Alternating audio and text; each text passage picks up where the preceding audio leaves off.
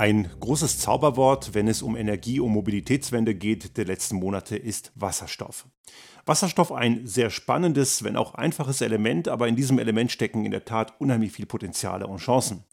Aber die Chancen und Potenziale, die sich viele hier ausrechnen, die sind leider nicht so einfach, wie es klingt und oft auch eher politisch motiviert.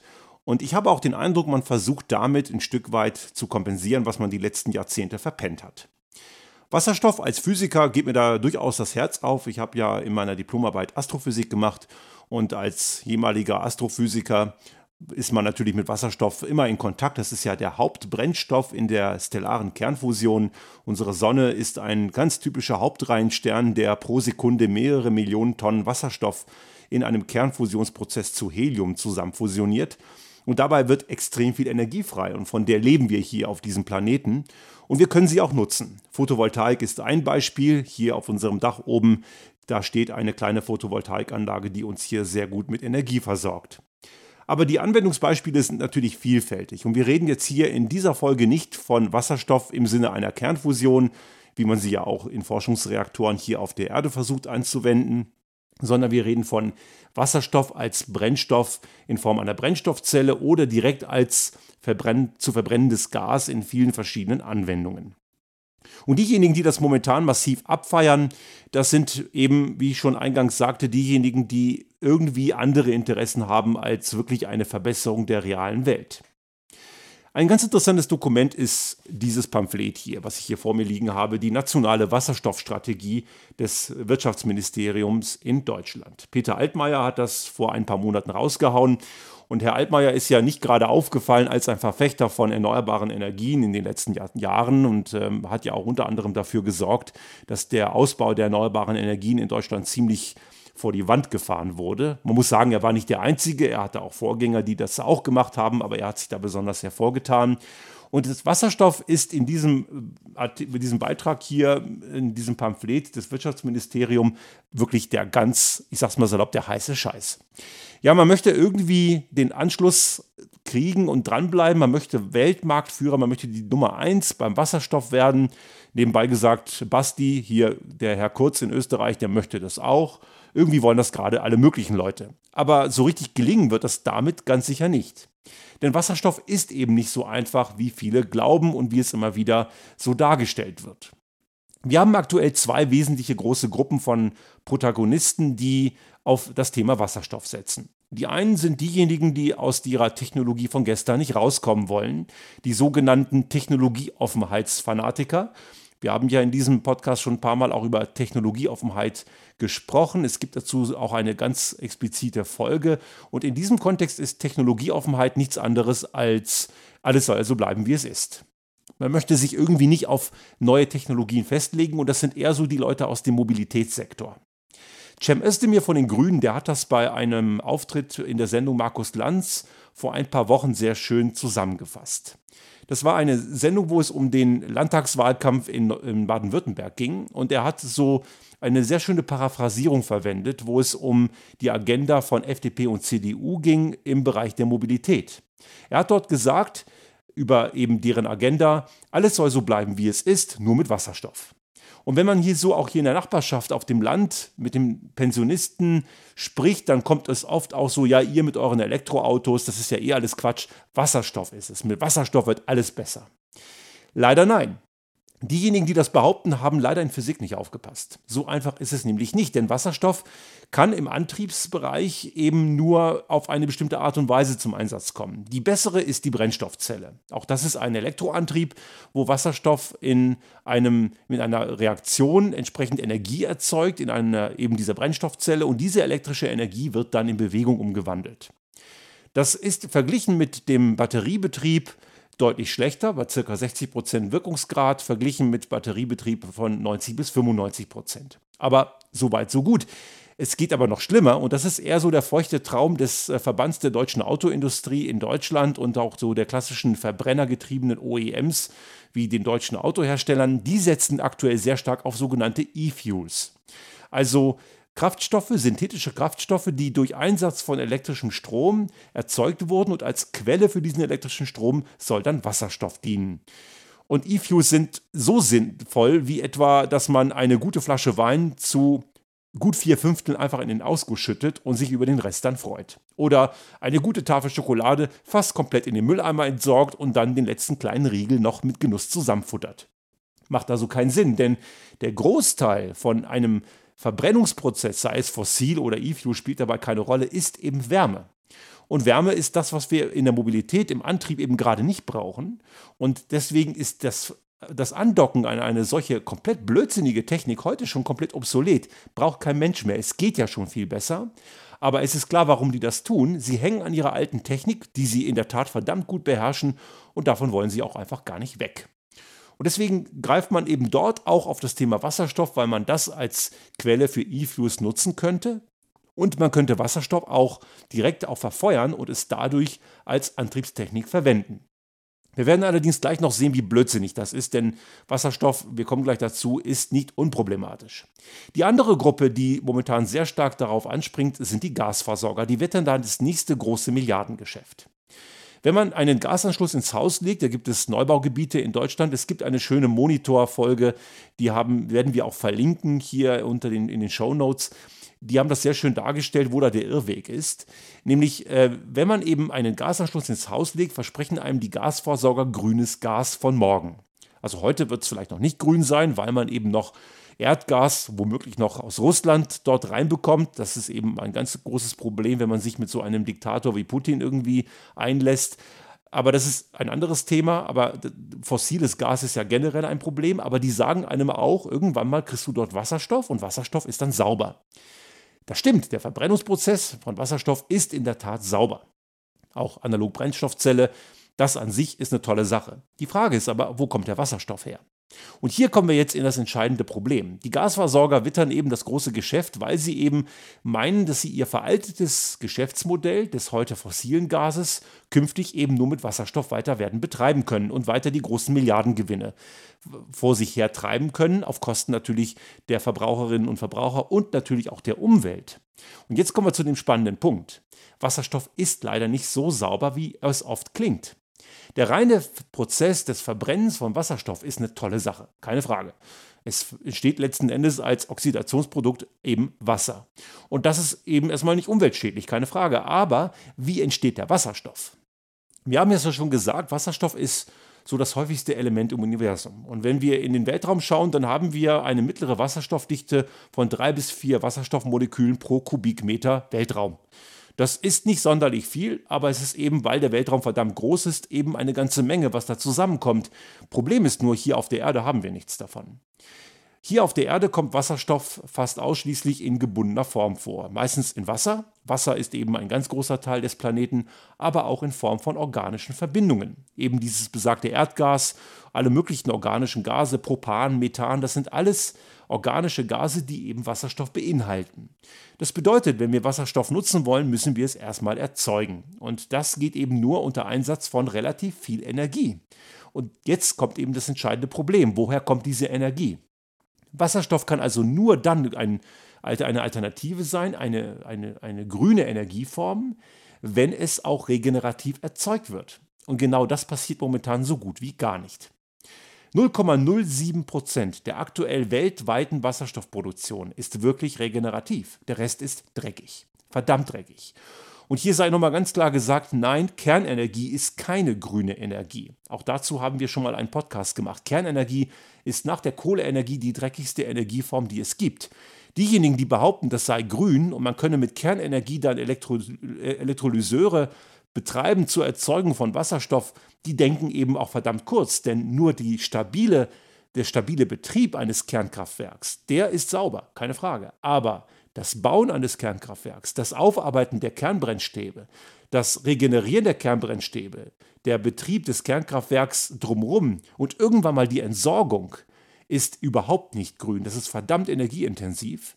Und dazu kommt natürlich immer noch die ungeklärte Frage des Atommülls. Wir haben ja auch dazu schon mal eine Folge gemacht. Ein Endlager, das noch immer nicht gefunden ist, soll eine Million Jahre halten. Und äh, eine ganz spannende Folge. Ich bin kein großer Fan von Jan Böhmermann, aber er macht ein paar sehr gute Sachen.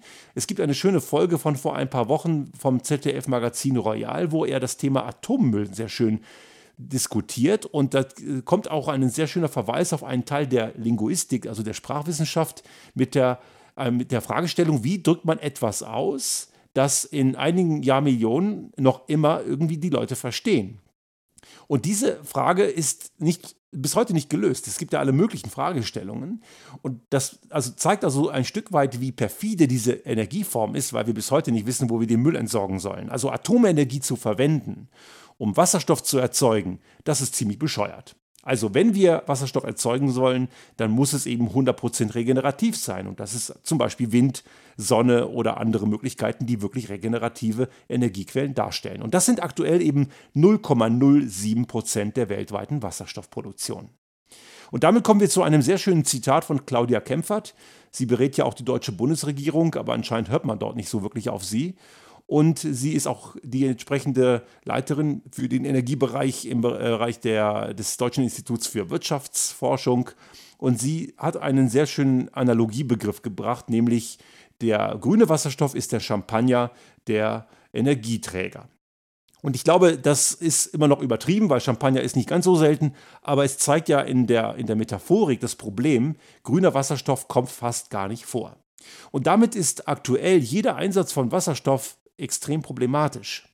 Wasserstoff ist etwas, das eben erst erzeugt werden muss und das passiert heute auch schon, weil die chemische Industrie eben sehr viel davon braucht, bereits heute. Also es gibt große energieintensive Sektoren in der Chemie und die brauchen Wasserstoff heute schon, zum Beispiel für die Düngemittelherstellung und auch viele andere Zweige und die müssen den heute lokal in ihren Werken erzeugen und verbrauchen ihn auch gleich wieder. Bloß die heutige Erzeugung findet eben dreckig statt, weiß Gott nicht sauber. Und wenn wir heute schon so wenig Wasserstoff haben, ist es umso umso naiver und dümmer davon auszugehen, dass wir den für Mobilität oder zum Beheizen von Gebäude verfeuern, wo es doch heute schon viel schlauere Möglichkeiten gibt. Und deswegen ist also diese ganze Ausrichtung auf Wasserstoff einfach nur eine Farce. Wasserstoff ist eben obendrein noch ein, hat einen weiteren problematischen Effekt. Wasserstoff ist auch, wenn es so freigesetzt wird, ein indirektes Klimagas. Auch Wasserstoff ist eben, weil es leicht ist, es steigt in höhere Atmosphären auf, kann es eben auch zu einer Erhöhung des Treibhauseffekts führen, wenn es nicht gut gesichert ist. Also freisetzender Wasserstoff kann eben den Treibhausgaseffekt, den Treibhauseffekt, den wir haben, intensivieren. Ist also falsch angewendet durchaus ein Problem. Und dazu kommt noch, dass Wasserstoff als, was ja ein sehr kleines Molekül ist, wenn, es kommt ja wenn nur molekular vor, in der Natur, das ist eben sehr flüchtig. Es kann auch durch Metalle durchdringen, weil so ein Wasserstoffmolekül auch durch die Zwischengitterplätze von Metallen durchpasst. Also Wasserstoff zu speichern und zu halten ist nicht trivial es gibt dafür Möglichkeiten. Man kann es eben in Gastanks unter Druck speichern, man kann es in Metallen speichern, aber das ist alles relativ aufwendig und kostet wiederum eine ganze Menge Energie. Wenn wir also auf Wasserstoff setzen wollen, dann müssen wir das sehr gezielt tun in einem Bereich, der eben ganz speziell eine große Energie braucht und es kann wahrscheinlich auch eher nur lokal erfolgen. Wasserstoff über längere Strecken zu transportieren ist eben aufwendig und nicht unbedingt zu empfehlen, zumal es dann am Zielort ineffizient eingesetzt wird. Es gibt einen weiteren Satz hier in dieser nationalen Wasserstoffstrategie, die, die ich nicht ganz spannend finde. Dort heißt es ganz klar, dass negative Ereignisse dringend zu vermeiden sind, damit Wasserstoff keine negative Presse bekommt diejenigen, die heute auf Wasserstoff setzen, so in, in, der allgemeinen Bevölkerungsmeinung, die haben sich damit eben leider nicht wirklich zielreichend auseinandergesetzt. Und es zeigt also wirklich die Problematik, dass viele dort nicht tief genug eingedrungen sind. Und an dieser Stelle möchte ich eindringlich auch auf eben den besagten Monitorbeitrag hinweisen. Und es gibt auch die Titelgeschichte dieser Woche in der Wirtschaftswoche, die haben auch einen Titel, der steht äh, die Wasserstoffillusion. Auch da wird sehr kritisch auf das Thema eingegangen. Und eine sehr gute Zusammenstellung finden Sie auf unserem Restart Thinking Blog. Dort hat meine Frau das in einem Vierteiler zusammengestellt und das ganze Dokument wird später auch in den nächsten Tagen als ein 40-seitiges PDF zu finden sein wo alle vier Teile als ein Block zusammengefasst sind, wo nochmal die Problematik und die verschiedenen Art und Weisen, wie man mit Wasserstoff umgeht und wo die Schwierigkeiten liegen, wo das Ganze wirklich in ein, in ein, gutes, in ein gutes Kompendium zusammengefasst ist, die nochmal zeigt, warum Wasserstoff eben momentan eher eine Illusion als eine Lösung ist. Aber wie damit umgehen? Wir haben ein Energiethema. Und oft reden wir zu sehr einseitig darüber, dass wir eine neue Energieform brauchen. Das ist richtig. Und es gibt mittlerweile eben auch viele Alternativen. Die erneuerbaren Energien sind zu viel mehr fähig, als wir heute nutzen. Und wir haben es auch schon ein paar Mal gesagt, ich bin überzeugt davon auch nach wie vor, dass Europa dort vor eine Vorreiterrolle einnehmen kann. Es ist noch nicht zu spät. Bisher tut man dafür viel zu wenig, aber ich bin überzeugt, das geht und es muss auch dringend passieren, denn im Klimaschutz und wir haben das in, der, in einer der letzten Folgen auch gesagt, für Klimaschutz kann man nie zu viel Geld investieren, denn dort steckt die Technologie und die Innovation und dort stecken auch die Arbeitsplätze der Zukunft. Also die Leute, die ständig Klimaschutz versus wirtschaftliche Prosperität ausspielen, die spielen das falsche Spiel. Es geht nur mit. Also wer Klimaschutz ignoriert, wird wirtschaftlich am Ende scheitern, weil die Kosten für ignorierten Klimaschutz ein viel, viel, vielfaches sind. Also nochmal dieser Hinweis auf einen sehr schönen Artikel in der New York Times, was die Swiss Re, also der Schweizer Rückversicherer, errechnet hat.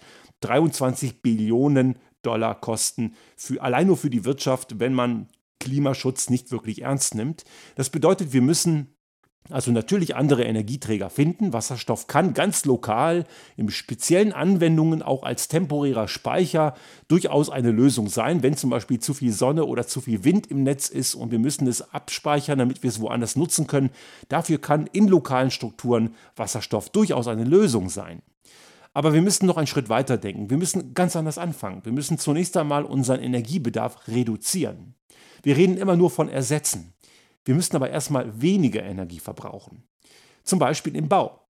Anstatt ein Massivhaus zu bauen und mit Beton und Zement zu arbeiten, muss man mit nachwachsenden Rohstoffen arbeiten. Wir haben zum Beispiel unser Gebäude hier, Sie sehen es hier auf dem Holzdach, aber das, die ganzen Wände hier ist komplett Holz. Wir haben ein Holzhaus gebaut, das nach dem deutschen Waldbestand in etwa sieben Sekunden nachwächst. Natürlich, die Bodenplatte ist wiederum Beton. Es, ist nicht, es geht nicht alles aus Holz, aber wir müssen gewisse Elemente im Bau versuchen, auf nachwachsende Rohstoffe zu reduzieren.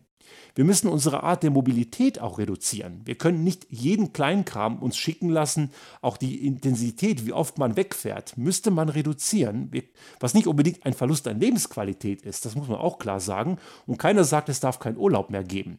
Aber muss dieser Urlaub dreimal im Jahr auf einer Mittelmeerinsel sein oder mindestens einmal im Jahr ein Ziel weiter weg. Man kann auch mit der Bahn an die Nordsee fahren oder irgendwo in die Berge, in, nach, irgendwo in die bayerischen Alpen oder irgendwo in die Schweiz oder auch von mir aus nach Österreich oder wo auch immer oder auch einfach in die Region. Man kann sich einen Urlaub gönnen, ohne unbedingt ein Flugzeug besteigen zu müssen.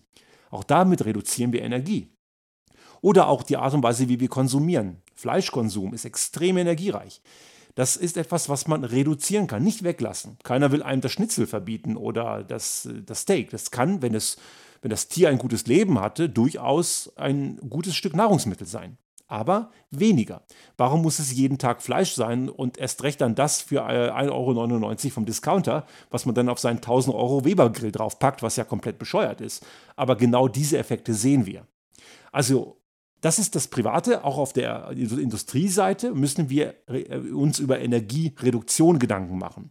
Das fängt bei so trivialen Sachen an wie LED-Beleuchtung in entsprechenden Industriegebäuden, aber auch da auf neue Technologien setzen, wenn man eine Investition tätigt, wenn man eben entsprechend mit Heiztechnik, mit ähm, Prozesssteuerung. Es gibt da viele Möglichkeiten, wo man heute schon eine ganze Menge tun kann, oft auch nur durch ein bisschen mehr Nachdenken als bisher. Und das, was dann übrig bleibt, das müssen wir ersetzen durch eine entsprechende bessere Energieform. Diese Energieform kann dann eben, wie ich schon sagte, auch im kleinen regionalen Maßstab Wasserstoff sein. Aber wir können diese Energie natürlich auch regionaler besser erzeugen durch erneuerbare Energien. Ich habe einige Unternehmen, mit denen ich arbeite, wo ich jetzt nach und nach versuche, dass sie ihre Gebäude mit Photovoltaik bestücken, weil sie, und davon bin ich überzeugt, den allergrößten Teil ihres normalen Betriebsstroms komplett selber regenerativ erzeugen könnten. Das geht. Es muss sich nur leider lohnen und das passiert momentan auf der monetären Seite noch nicht, weil die Anreize einfach noch immer die falschen sind. Zum Beispiel sowas wie das EEG, von dem Unternehmen sich befreien lassen können, wenn sie nur genug Energie verbrauchen. Dort fehlt einfach der Anreiz, Energie einzusparen und das ist eben eine politische Fehlkonstruktion. Also wir müssen, wenn wir über eine, bevor wir über eine Wasserstoffstrategie reden, und bevor wir über die Frage reden, ob wir hier der große Wasserstoffhub werden sollen oder Wasserstoffcluster, wie es in Österreich heißt, müssen wir vor ein paar andere Fragen beantworten. Und dabei müssen wir uns immer vor Augen führen, wie viel Energie brauchen wir tatsächlich, was können wir reduzieren und wie können wir Energie möglichst direkt nutzen. Jede Veränderung und jede, jede, jede Konversion von Energie ist Verlust.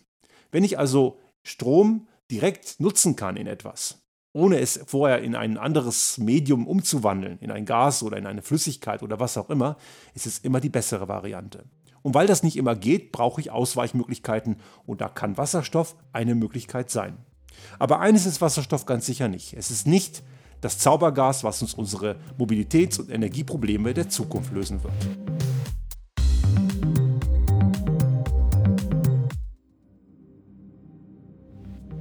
Sollte Ihnen unser Podcast gefallen haben und Sie auch künftig keine Folge verpassen wollen, dann abonnieren Sie uns einfach auf den gängigen Kanälen wie zum Beispiel iTunes, Spotify oder anderen Podcast-Hostern oder auch auf unserem YouTube-Kanal finden Sie immer mit dem einen Tag Verzögerung die aktuelle Folge unseres Restart Thinking Podcast und selbstverständlich freuen wir uns in Zeiten der Aufmerksamkeitsökonomie über das eine oder andere Like.